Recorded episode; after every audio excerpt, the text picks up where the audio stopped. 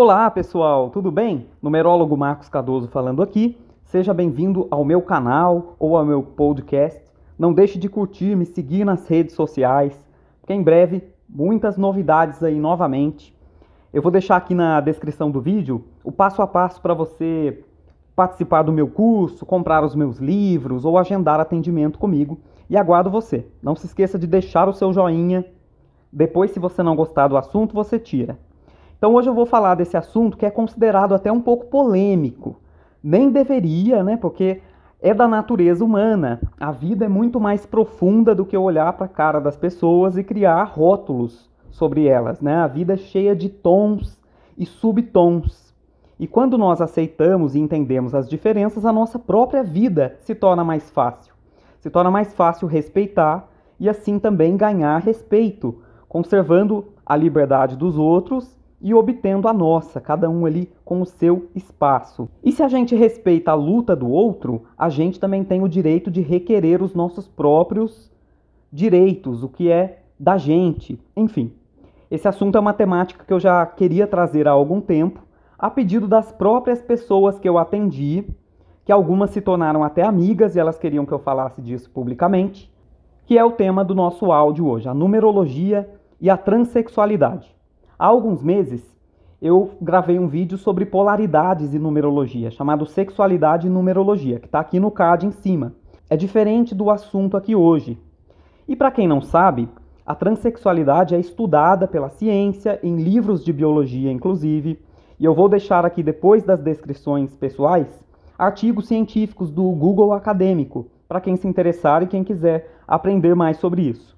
Eu mesmo já li em livros de biologia. Né? Existia a questão da genética, a questão da definição sexual pelos cromossomos sexuais, que há, nesse caso, variações morfológicas, como, por exemplo, a síndrome de Turner, a síndrome de Klinefelter, como também as condições intersexo, né, como no hermafroditismo verdadeiro e no pseudo-hermafroditismo. E também as questões de variação de comportamento, no que toca não só à sexualidade, mas também à adaptação ou à inadaptação de gênero.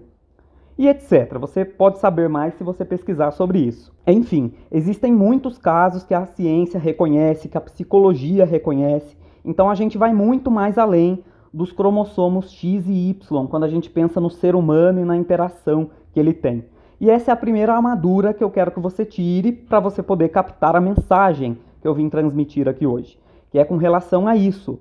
Quando você estuda biologia, você acaba descobrindo que os seres primitivos tinham inclusive uma capacidade inata de mudar de sexo, em situações em que somente um sexo estava prosperando, excesso de população, enfim. E a fecundação ela acontecia para fora do corpo e, portanto, não era necessário uma definição sexual, porque eles poderiam mudar. E ainda hoje há rãs né, que fazem isso nós, né, os seres terrenos aqui, os terráqueos, foram perdendo essa capacidade dessa, dessa modificação, dessa mutação, a partir do momento em que os seres conquistaram o ambiente terrestre, porque aí a fecundação começou a acontecer dentro do corpo. Então cada um já iria trazer o seu material. Mas isso facilita a gente entender porque comportamentos aparecem mesmo diante de um corpo que não muda mais. Então, abra sua mente, e pense sobre isso, porque também há muitas explicações sobre isso na ciência e na biologia. E há muito ainda para ser descoberto por, esse, por essas ciências e pelo próprio ser humano. Mas não há até então, e eu estou gravando esse vídeo em 2020, ano que vem já pode sair alguma coisa, uma ferramenta capaz de explicar como se dá esse processo na mente das pessoas. O que leva elas a se sentirem diferentes ou até eventualmente ter alguma é, rejeição a essa estreia dela aqui no mundo, né? não seguir, não conseguir se encaixar na nossa estrutura social, nos papéis sociais de sexo A ou sexo B e acabam se sentindo mesmo desconfortáveis e muitas vezes infelizes. E realmente, se todos nós fôssemos mais tolerantes uns com os outros, não haveria nem por que descobrir a origem disso. E eu, como numerólogo, pseudocientista do mundo esotérico, ou um cientista dos números, como vocês quiserem me enxergar, eu atendo todo tipo de público, etnia, sexo, sexualidade, Porque todas as pessoas, elas vêm buscar o um numerólogo por um mesmo objetivo.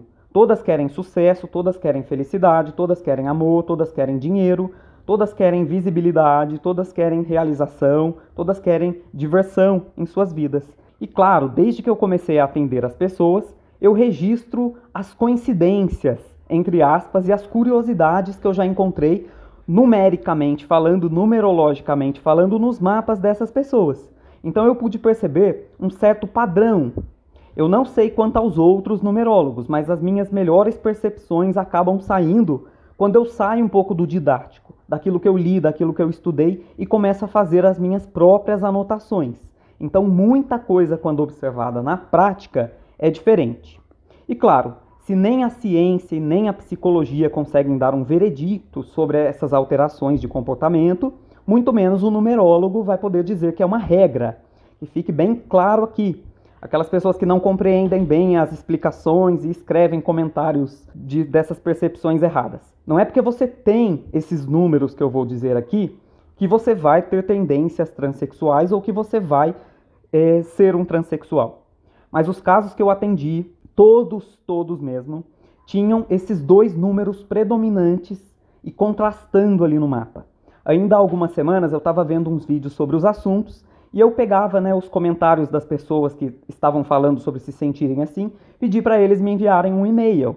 Comentei sobre o que eu estava fazendo, sobre o estudo de observação, e as pessoas me passaram esses dados e eu observei também esses traços em combinação. Então isso corroborou um pouco o que eu já vinha trazendo dos atendimentos. E que padrão é esse? Vamos conversar aqui. Dois números envolvidos nesses casos de sensibilidade, de dualidade, de energia original, né? São os números 2 e 9. Esses números sempre aparecem evidentes, sempre apareceram para mim quando eu atendi pessoas transexuais.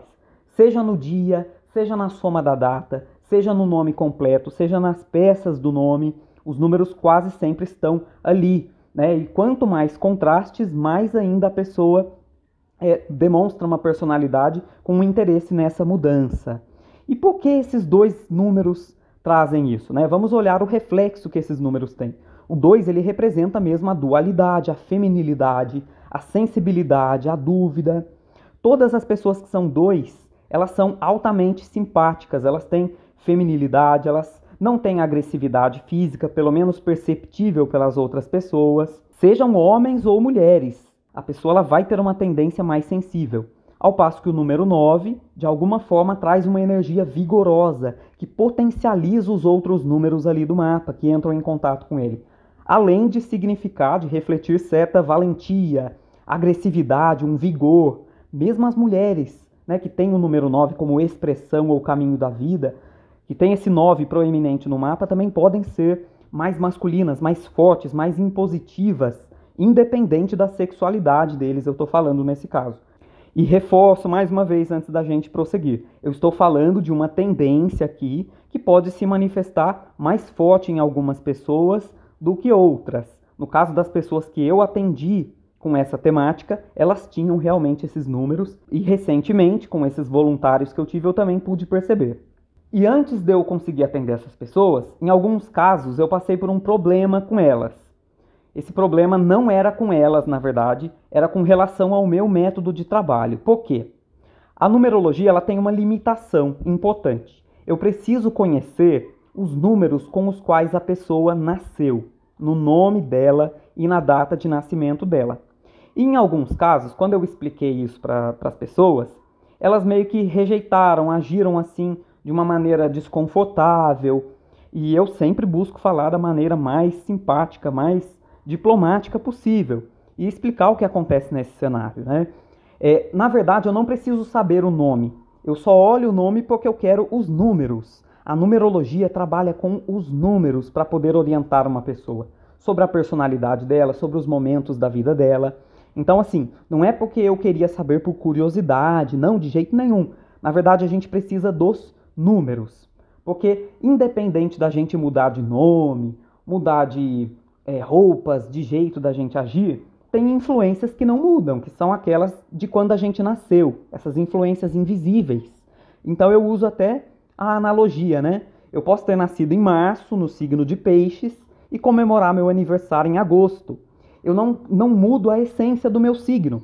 E esse signo ele fala sobre traços de personalidade, sobre orientações gerais para a vida. Então toda pessoa pode mudar, mas essa mudança nos dados, ela não é muito mais forte do que aquelas que ela traz na essência. E eu estou falando de personalidade, de qualidades, de temperamento. Os novos nomes em numerologia, eles acrescentam pouco, sutilmente, e ainda assim se a pessoa não ficar mudando de nome várias vezes. Mas aqueles que estão ali na certidão de nascimento, os números, eles sempre falam mais profundamente sobre as pessoas e dão orientações mais eficientes. Então isso tem que ficar muito claro. Muitas vezes eu até proponho, se a pessoa ficar muito constrangida, se ela não quiser, né, não precisa nem ficar constrangida, se ela não quiser contar o nome dela, eu ensino a fazer o cálculo e ela me entrega os números. Na capa do trabalho, na capa da consulta, na capa do mapa, vai o nome que ela me disser.